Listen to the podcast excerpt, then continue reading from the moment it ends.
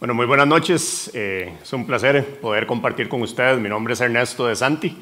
Esta es la sede del oeste de Teos Place. Es un placer tenerlos por aquí. Es un placer tenerlos a todos en las sedes remotas y a las personas que nos ven también eh, en las redes sociales. Como decíamos ahora, estamos terminando precisamente esta semana eh, una campaña que duró siete semanas. Para algunos de ustedes ya se terminó, los que la estaban haciendo los lunes, para otros van a terminar el domingo. Pero espero que la hayan disfrutado un montón. Eh, nosotros estábamos dirigiendo una el lunes precisamente y la terminamos ayer y fue chivísima. Realmente poder compartir con las personas todo lo que vimos. Y básicamente la idea de hoy, quiero presentarles lo que yo al menos me llevo a la casa de estas siete semanas y quiero compartir un pequeño resumen de eso, pero antes de empezar pongamos esto en manos de Dios. Señor, te doy gracias, Padre, porque nos permites estar hoy aquí reunidos una vez más eh, para escucharte, para ver qué nos quieres contar. Gracias por la campaña, Señor, por todas las personas que disfrutaron, por todas las personas que se pudieron conectar, por todas esas personas que no te conocían y tuvieron el privilegio de conocerte, Señor.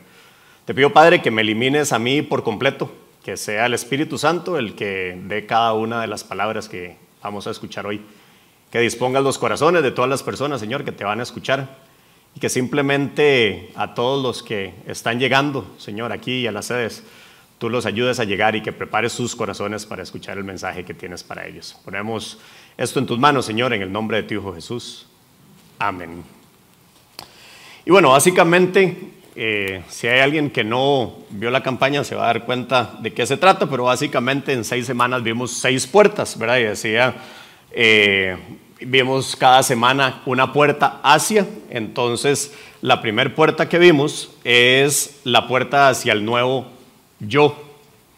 Y básicamente ese nuevo yo se trataba de ser esas nuevas criaturas, ¿verdad? Decía todo el, estudio y los devocionales que vimos que se trataba de cómo podemos parecernos más a Jesús. Y creo que una clave importantísima de cómo podemos saber cómo es Jesús es mantenernos en nuestra lectura de oración, mantenernos, eh, perdón, en nuestra lectura de Biblia, mantenernos en oración y siempre pidiéndole al Espíritu Santo realmente que nos ayude a cambiar. La segunda puerta que vimos era la puerta de las relaciones auténticas y eso básicamente hablaba de nosotros como cuerpo de Cristo, como cada uno somos una pieza diferente en el rompecabezas que Dios quiere usar en su iglesia y cómo debemos tratarnos con amor, con respeto, con honor, pero era en el entorno de nosotros mismos, cuerpo de Cristo.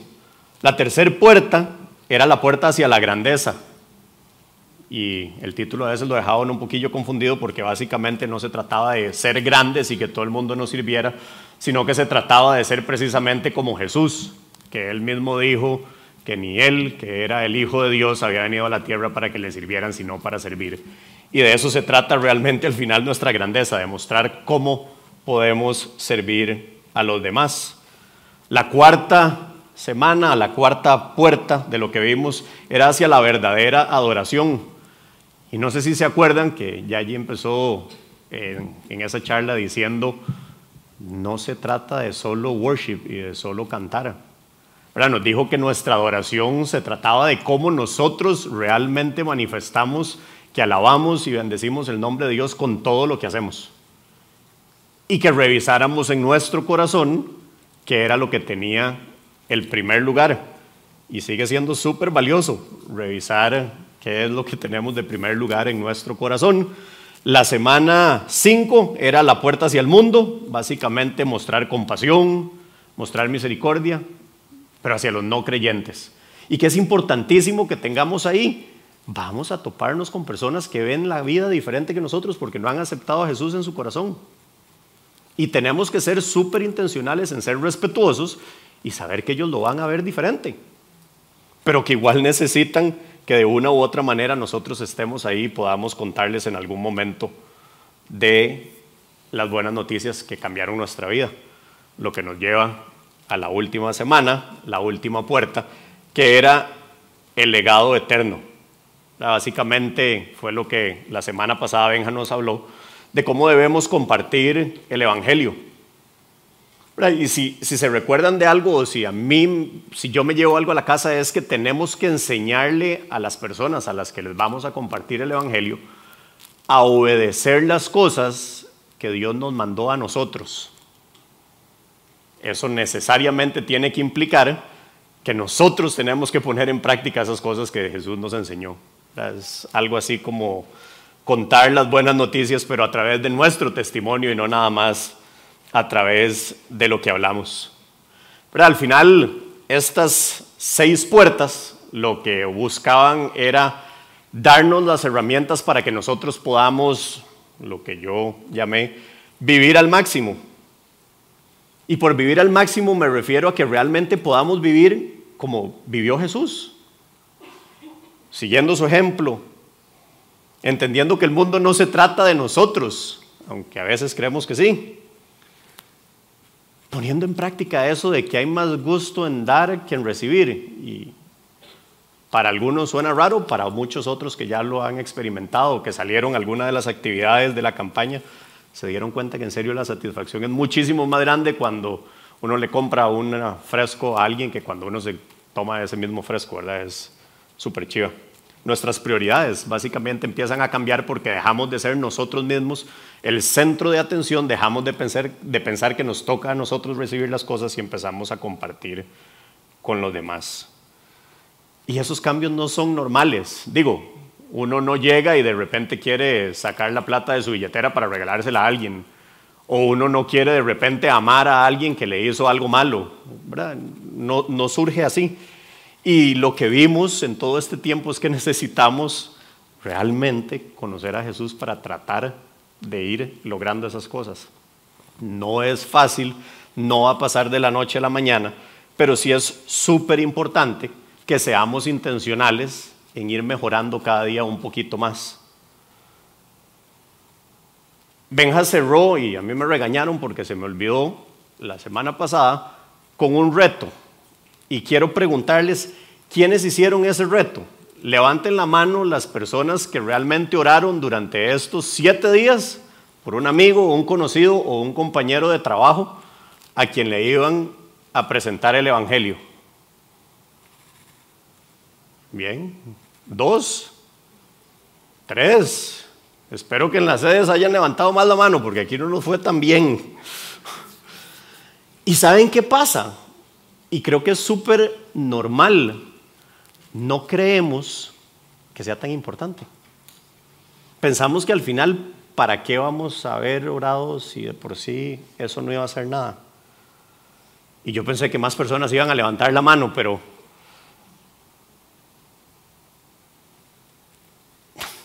yo quiero contarles, yo llegué a Teos hace como 13 años, más o menos. Eh, creo que porque mi hermana me invitaba.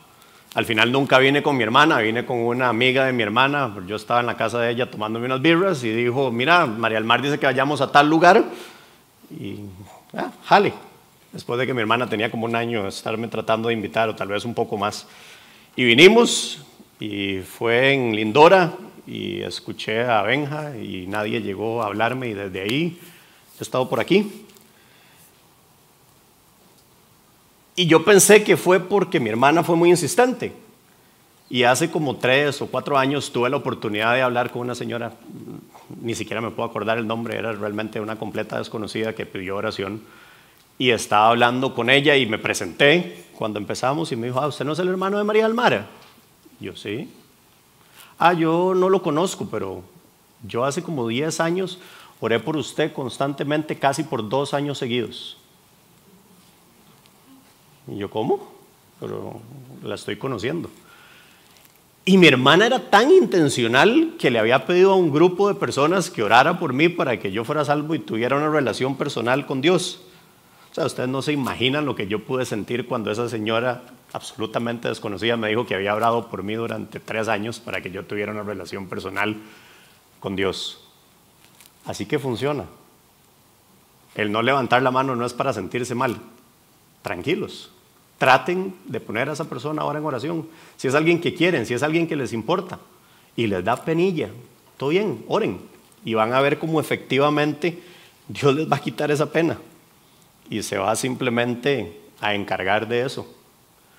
Yo creo que en los países latinoamericanos, en Costa Rica particularmente, que la religión es parte hasta de nuestra vida política, es parte de nuestra constitución, todos hemos escuchado de Jesús. Tal vez no estamos seguros quién es o no le creemos o ¿verdad? lo vemos de cualquier forma, pero todos hemos escuchado. Entonces yo creo que en general nosotros sí hemos crecido escuchando de Jesús, pero no todos tenemos una relación personal con Jesús. Y es diferente, ¿verdad? No es lo mismo decir, yo conozco a Hans, que se levantó a cantar porque lo oí allá en algún momento en un concierto, que yo sé quién es, porque he hablado con él, porque he compartido con él, porque hemos conversado y eso nos ha ayudado. Entonces, sí es muy diferente y muy importante tener una relación personal con Jesús. Y en la primera charla de esta campaña, no sé si ustedes se acuerdan, Benjamín hizo una invitación para reconocer a Jesús nuestro Salvador. Y algunas personas levantaron la mano, lo cual no tienen idea cómo nos alegra el corazón saber que hay gente que está dispuesta a recibir a Jesús, porque ha cambiado nuestras vidas. Entonces queremos que eso pase para ustedes. Pero también estoy seguro que hay un montón de personas que hace siete semanas no estaban convencidos de levantar la mano, no estaban convencidos de que Jesús fuera su Señor y Salvador porque ni siquiera tenían claro quién era Jesús. Y puede que en este tiempo eso haya cambiado mucho. Puede que tal vez ya hoy ustedes sí se sientan listos para precisamente tomar esa decisión. Y es súper normal sentirnos que no estamos listos, que no lo merecemos, que somos malos, que Dios no puede perdonarnos porque fue muy malo lo que hicimos, que Dios no quiere, que no lo merecemos. Pero en serio, Dios nos quiere tal y como estamos hoy. Veamos el versículo. Romanos 5.8. Pero Dios prueba que nos ama, en que cuando todavía éramos pecadores, Cristo murió por nosotros. Okay. No dice que cuando cambiamos, que cuando estamos ordenando nuestra vida, que cuando ya estamos dispuestos a hacer las cosas mejor, que cuando todavía éramos pecadores. Esta, el sábado tuvimos una actividad de ir a, a compartir el Evangelio con, con, alguien y, perdón, una actividad en el parque, no sabíamos con quién era. Y tuvimos la oportunidad, mi esposa y yo, de ir a hablar con un señor que estaba esquineado realmente, recostado en, la tapia de la iglesia ahí de Escazú. Y fue súper vacilón porque llegamos a hablar con él, ya al ratito de que habíamos hablado, nos dijo, es que yo me fui del parque porque llegaron con ese parlante y bulla con música cristiana. Y vienen ustedes aquí a buscarme donde estoy en la esquina, a hablarme de lo mismo. Y yo, madre, tal vez Dios lo está buscando, ¿verdad? Y al final él decía, nos dijo, cuando le dijimos, ¿querés hacer la, la oración? Dijo, no, yo no estoy listo, necesito arreglar cosas en mi vida antes de poder hacer la oración. Y yo simplemente me puse en el corazón decirle, ¿por qué usted cree que tiene que arreglar las cosas de su vida con sus fuerzas en vez de aceptar a Jesús en su corazón y que Él le ayude a ir cambiando toda su vida de una forma casi que automática. Y se quedó callado y lo pensó y finalmente yo le di un empujoncito y le dije, ¿qué pierde? Usted nos está diciendo que tiene que ir a operarse dentro de unos meses y que no sabe qué va a pasar con eso. ¿Qué puede perder? Y fue chivísimo porque dijo que, que sí, porque en serio tenemos esos prejuicios. Pensamos que no podemos aceptar a Jesús en nuestro corazón porque no estamos listos. Y hoy, después de que ya ustedes hicieron estas siete semanas, seis algunos de campaña, que ya han entendido un poco más, que ya saben un poco mejor quién es Jesús, quiero no dejar pasar la oportunidad de cerrar la campaña de la misma forma que la empezamos. Y quiero pedirles que levanten la mano. Si alguno de ustedes realmente siente en su corazón que ha visto cambios en estas siete semanas, que quiere ver cambios el resto de su vida, que está asustado, que no sabe si se lo merece o no se lo merece, levante la mano y vamos a hacer la oración y le vamos a pedir a Dios que realmente cambie nuestros corazones. Gracias. Levántenla bien porque tenemos un grupo que luego va a orar por ustedes al final, entonces es chivísima que los vean. Igualmente en las sedes van a orar por ustedes, así que bien. No se esperen a estar listos, no sientan miedo. No crean que hay un momento especial ni que van a perder un montón de oportunidades porque ahora van a ser cristianos y van a creer en Jesús y toda la diversión. Va a ser chivísima la vida que van a tener. Vamos a hacer una pequeña oración, básicamente, y necesito que ustedes repitan conmigo. No repitan en su cabeza, yo sé que eso es lo que normalmente tendemos a hacer. Nadie de los que está a la par va a poner atención de que ustedes están repitiendo, pero sí repitan. Es importante para nosotros mismos escuchar qué es lo que estamos diciendo y van a ver en serio cómo realmente Dios va a cambiar nuestros corazones. Repiten después de mí. Querido Dios, reconozco que soy pecador y que necesito tu perdón. Creo que Jesucristo murió en la cruz por mis pecados y que resucitó al tercer día. Hoy tomo la decisión de aceptar a Jesús como mi Señor y Salvador. Te pido que entres en mi corazón, que perdones mis pecados y que me guíes a través del Espíritu Santo. Te entrego mi vida y todas mis decisiones a partir de este momento. Gracias Dios por amarme y darme la oportunidad de tener una relación personal contigo. Todo esto lo decimos en el nombre de Jesús. Amén. Tal vez parece que nada más hicieron algo, pero en serio, sus vidas va a cambiar. Yo no me hubiera imaginado hace 13 años cuánto podía cambiar la vida solo por realmente decirle a Dios, yo quiero soltar la manivela y que sea usted el que me guíe. No cambia de la noche a la mañana, no es automático, no es inmediato, sí necesita esfuerzo y compromiso de parte de ustedes, pero básicamente queremos ayudarlos en eso. Aquí vamos a estar, como les digo, ahora al final va a haber un grupo de gente que quiere orar por ustedes y seguir trabajando juntos en este proceso y Felicidades, sus vidas van a cambiar, se los prometo. Y como dice mi amigo Alexito por aquí, metámonos al partido. Yo no soy mucho de fútbol, pero básicamente hoy quiero compartir con ustedes tres ideas que nos pueden ayudar a vivir nuestra vida al máximo. La primera de esas ideas es conocer personalmente a Jesús.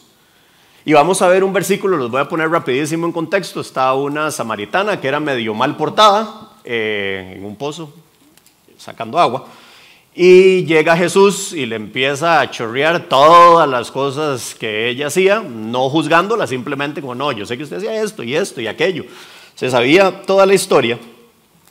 Y para que lo tengan claro, los samaritanos y los judíos no eran muy buenos amigos, entonces no era normal que Jesús siendo judío estuviera hablando con esta samaritana.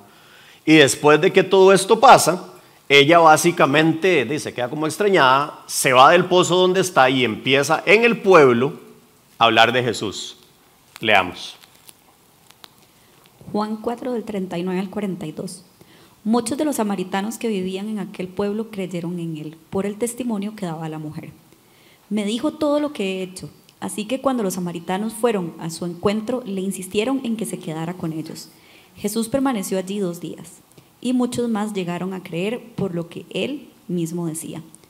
Ya no creemos solo por lo que tú dijiste, le decían a la mujer, ahora lo hemos oído nosotros mismos y sabemos que verdaderamente este es el Salvador del mundo. Probablemente muchísimos de ustedes que están aquí ahorita tuvieron esa samaritana. Alguien les contó de Jesús, alguien les habló personalmente del Evangelio, alguien los invitó a venir a sentarse aquí al auditorio, a estar en esta charla, a estar en alguna de las sedes. Alguien nos invitó a un estudio de Biblia, a matricularse en la campaña Tiempo para Soñar. Todos tuvimos una samaritana que con su testimonio nos presentó a Jesús, evidentemente. En mi caso fue mi hermana. Pero eso, como les decía, me permitió saber, ah, ok, ese es Jesús, ya lo había escuchado, ya sé quién es. Pero vean que el mismo pueblo lo que dice es, leamos de nuevo. Juan 4, 40 al 41. Jesús permaneció allí dos días y muchos más llegaron a creer por lo que él mismo decía. Ya no creemos solo por lo que tú dijiste, le decían a la mujer. Ahora lo hemos oído nosotros mismos y sabemos que verdaderamente este es el Salvador del mundo. Ellos oyeron a Jesús. ¿Verdad? Y eso era lo que les decía ahorita con Hans. Nosotros empezamos a conocer a una persona cuando empezamos a escuchar, a hablar, a ponerle atención a esa persona. Ellos específicamente tuvieron el privilegio de poder físicamente estar con Jesús dos días y dicen, ya no creemos por lo que usted contó o por su testimonio samaritana, creemos porque sabemos y escuchamos de Jesús. Y a mí me pasó exactamente lo mismo. Yo sé que algunos por aquí dicen que ya yo estoy viejito, pero no, yo no conocía a Jesús en persona, no estoy tan viejito. Pero sí, hace 13 años, cuando empecé mi estudio de Biblia en Teos, fui conociendo personalmente a Jesús. Fui leyendo lo de la Biblia. O sea, no era ni siquiera lo que, lo, que me contaba el dirigente, no era lo que decían en una charla. Yo iba leyendo en la Biblia algunas cosas y decía, pucha, ¿cómo escribieron esto?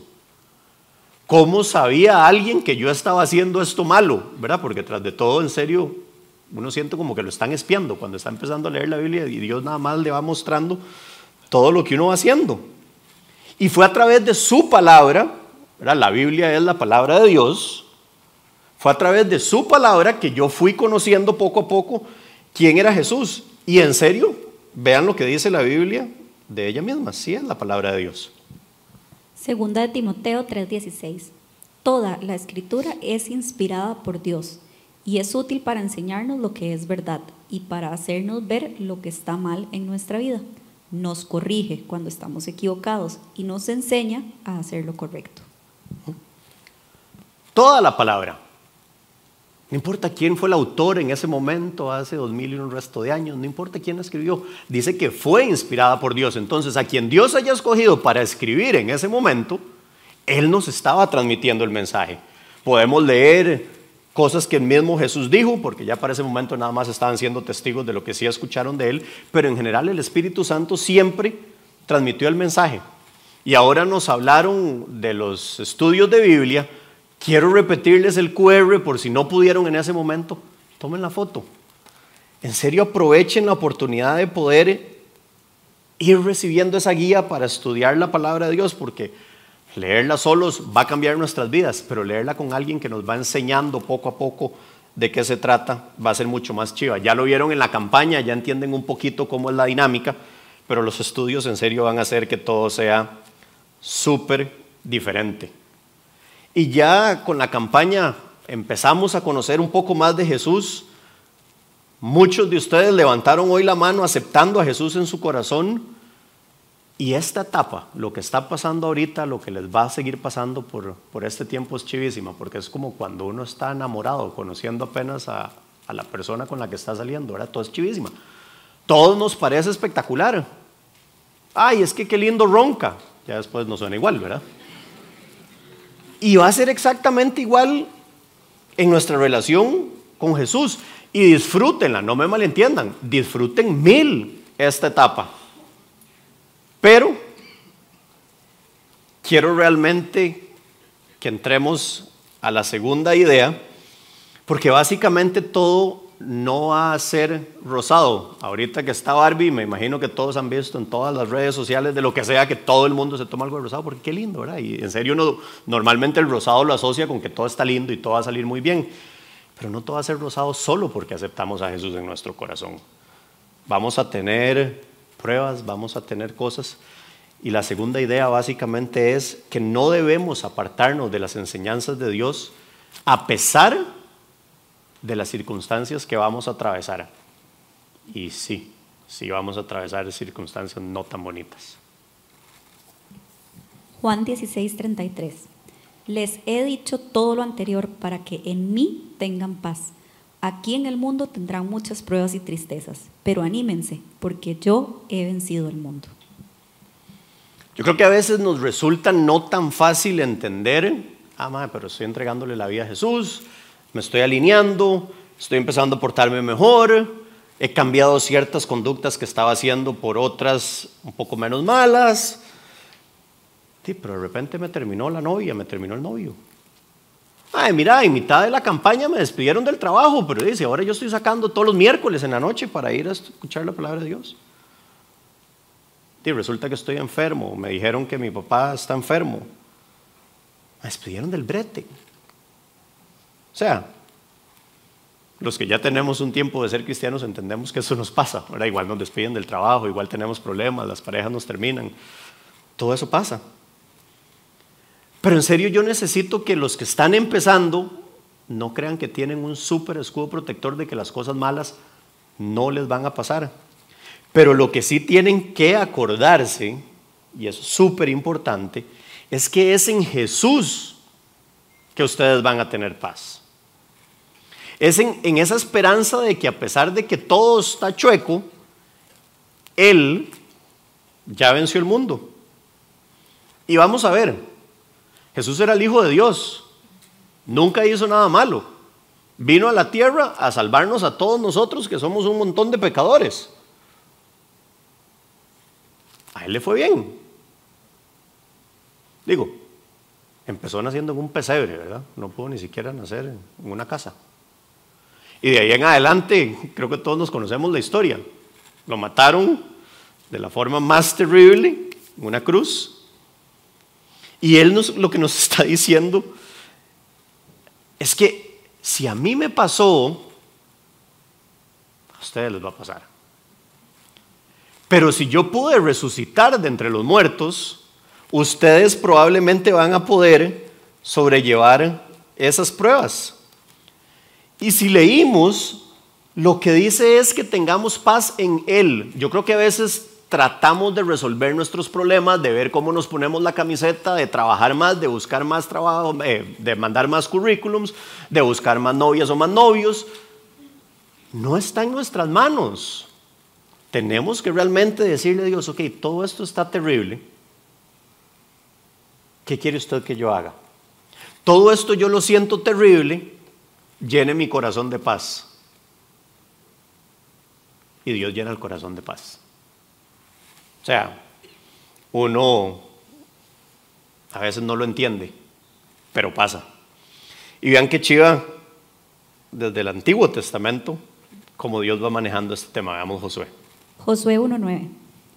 Yo te lo he ordenado, sé fuerte y valiente. No tengas miedo ni te desanimes, porque el Señor tu Dios te acompañará donde quiera que vayas. Pero no ocupa estas palabras de aliento. Uno necesita la fuerza y la valentía. ¿Por qué? Porque Dios sabe que nos vamos a desanimar. Y digo, normalmente cuando uno le llega la carta de despido, uno celebra. Bueno, algunos sí, ¿verdad? Si el jefe era terrible, puede que sí. Pero normalmente uno no se alegra. Cuando uno le dicen que está enfermo, uno no sale pegando brincos de alegría nos desanimamos. Y ahí es donde nos dice, no se desanimen, sean fuertes y valientes, porque yo, que soy Dios, voy a estar con ustedes. Y de eso se trata realmente, de poner nuestra confianza en Dios, de seguir creyéndole y obedeciéndole a pesar de lo que nos está pasando. Y solo dos versículos antes de este, veamos de nuevo qué le dice a Josué. Josué 1.7. Solo te pido que seas fuerte y muy valiente para obedecer toda la ley que mi siervo Moisés te ordenó. No te apartes de ella, ni a derecha ni a izquierda. Solo así tendrás éxito donde quiera que vayas. En este caso específico, Dios estaba hablando con Josué, Antiguo Testamento, y sí le estaba hablando de la ley de Moisés, ¿verdad? Que ya también él sabía que no iba a ser tan fácil. Pero nos habla a nosotros igual, y lo que nosotros hoy tenemos que entender y para lo que nosotros hoy necesitamos esta valentía es para poner en práctica todas las enseñanzas de Jesús, todo lo que la Biblia nos dice que tenemos que hacer. ¿verdad? A pesar de las circunstancias que nosotros estemos pasando, tenemos que realmente alabar a Dios. A veces estamos tallados con, con, la parte financiera. ¿Qué vamos a hacer para ayudar al prójimo? ¿Cómo podemos ayudar al prójimo? ¿Cómo podemos ser generosos? ¿Cómo podemos estar contentos en todas las circunstancias que estamos pasando?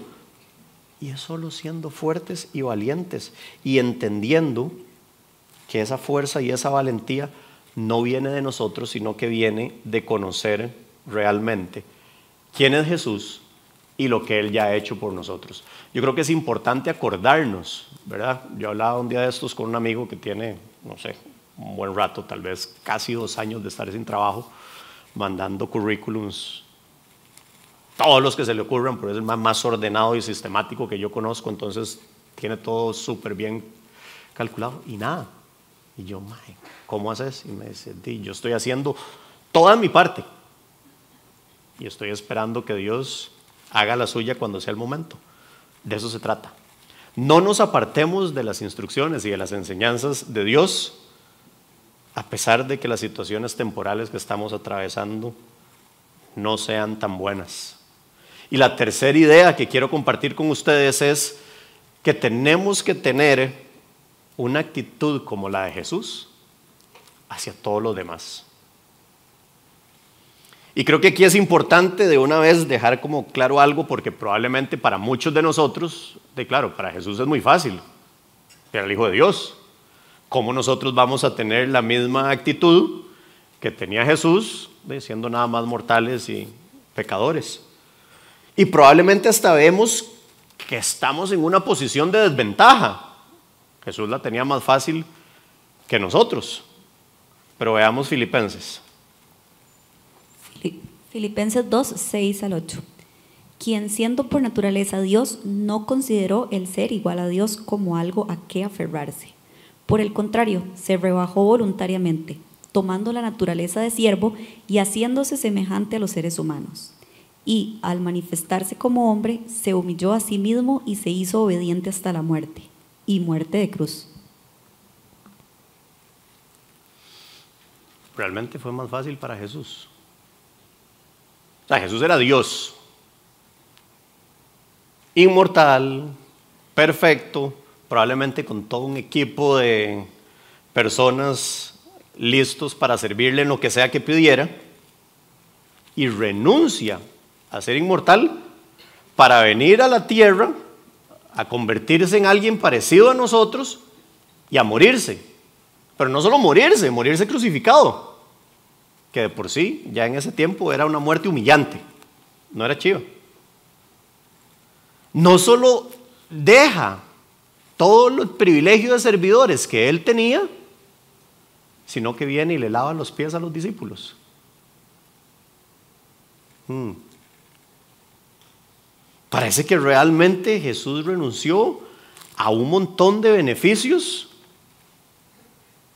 de ser Dios para venir a poner en práctica cada una de las puertas que nosotros vimos en la campaña.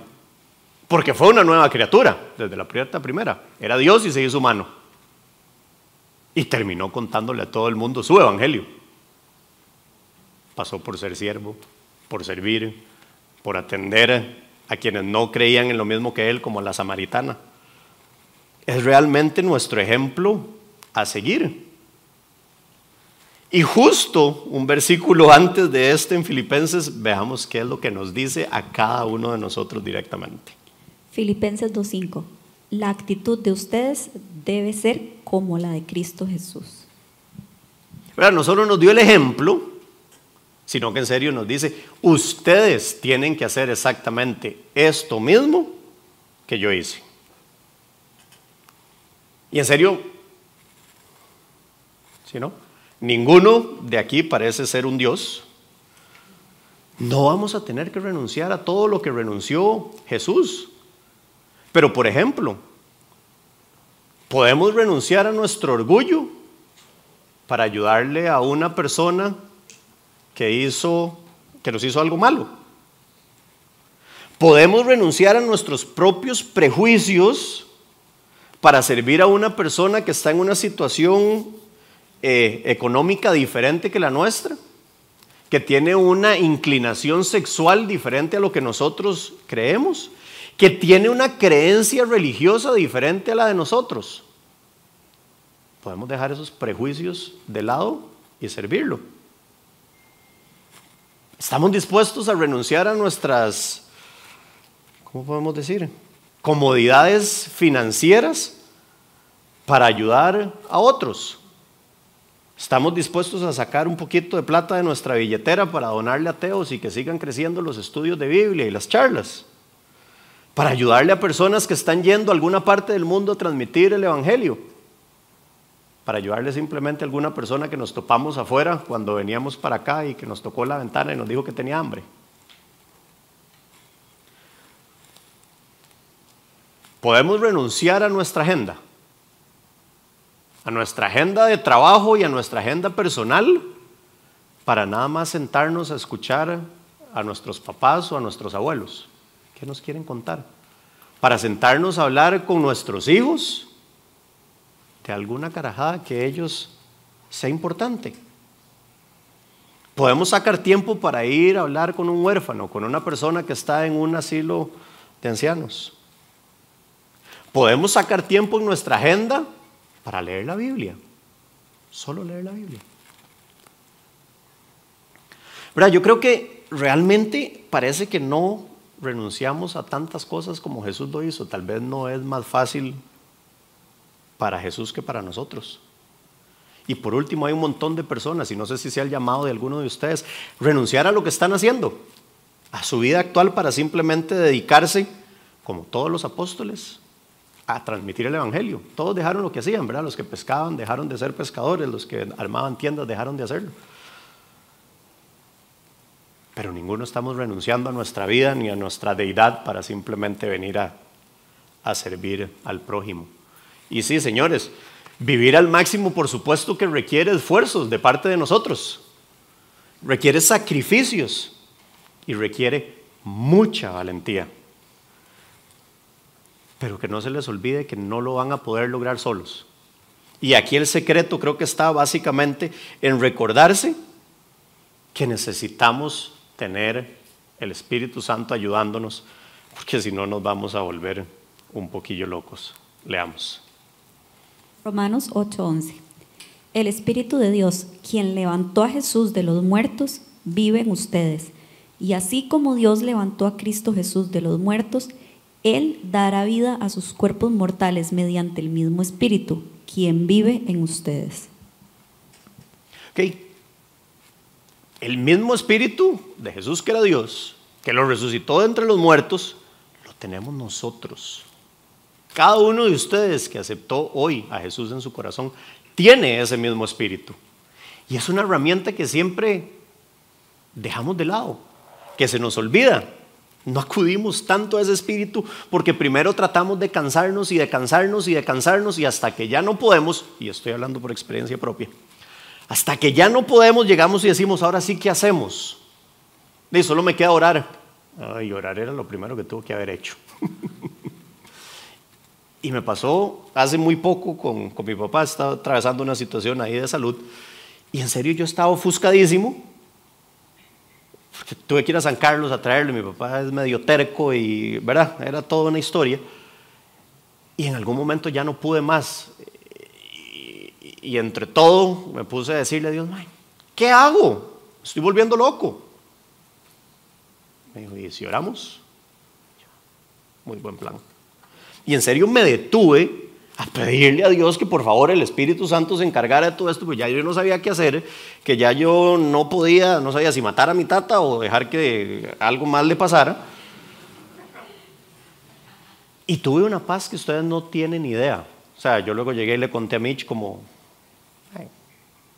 porque uno no hace eso todo el tiempo. El lunes tenía eh, cita con, con mi terapeuta y le conté la misma historia y me dijo, bueno Ernesto, qué buena lección, ya entendiste nada más que tenés que poner primero la oración verdadera y luego seguís tratando de hacerlo con tu fuerza. Y yo sí, claro, ya lo entendí. Al, al ratito me llegó unos exámenes de mi tata que decía que tenía cáncer. Y yo ya iba al revés otra vez. May, ¿ahora qué hago? ¿Cómo lo traigo? Turururu. Y Dios me puso en el corazón. Venga, hagámoslo al revés. Siéntese, ore conmigo, pídame ayuda y el Espíritu Santo se va a encargar. Mi papá sigue igual de terco, todo sigue muy parecido, pero yo tengo una paz que ustedes no tienen idea. A veces le decía a Mitch como, uy, me siento mal de no estarme sintiendo mal, pero así funciona. Realmente cuando tenemos a Jesús en el corazón, vamos a estar bien. Y para cerrar, veamos lo que dice en Juan 14. Juan 14, 15 al 17. Si ustedes me aman, obedecerán mis mandamientos. Y yo le pediré al Padre que les mande otro defensor, el Espíritu de la verdad, para que esté siempre con ustedes. Es un given and taken. Nosotros amamos a Jesús, lo aceptamos en nuestro corazón y automáticamente Dios nos va a mandar a ese espíritu, porque no quiere que tengamos todas estas luchas solo, solos, perdón. Básicamente quiere que tengamos esta ayuda. Y bueno, los tres puntos para vivir al máximo, conocer personalmente a Jesús y obedecerlo. Aceptar que vamos a tener pruebas, vamos a tener pruebas, pero que eso no nos aleje de realmente ser obedientes y seguir nuestra relación personal con Jesús. Y por último, tengamos la actitud que tuvo Él. Tengamos esa actitud con nuestra familia, con las personas cercanas, con los compañeros de trabajo, con los no cristianos y por supuesto con nuestros compañeros cristianos que compartimos la fe. Que realmente ese Espíritu de Dios entre en ustedes y les deje tomar estas decisiones. Vamos a orar. Señor, gracias infinitas, Padre. Gracias porque nunca te cansas de nosotros, porque a pesar de que tomamos nuestros caminos y nos desviamos, porque nos hemos sentido mal, porque hemos huido, porque no queremos escucharte, porque nos da vergüenza todas las cosas malas que hemos hecho, estás siempre ahí esperándonos y llamándonos con un corazón súper abierto, con los brazos mega extendidos, nada más para recordarnos que nos amas y que no hay ninguna razón, no hay ninguna actitud no hay ninguna conducta que pueda alejarnos de ese amor que tú sientes por nosotros. Te doy gracias infinitas, Padre, por la oportunidad de poder estar aquí compartiendo este mensaje. Te doy gracias porque sabemos que nos estabas hablando directamente en el corazón. Y te doy gracias infinitas por todas y cada una de las personas, Señor, que tomaron esa decisión valiente de entregarte tu vida. Te pido que los sorprenda, Señor, que puedan disfrutar contigo, que puedan realmente entender que todas las cosas que vos hiciste mientras estabas aquí en la tierra fue para que tuviéramos un ejemplo y supiéramos cómo vivir al máximo.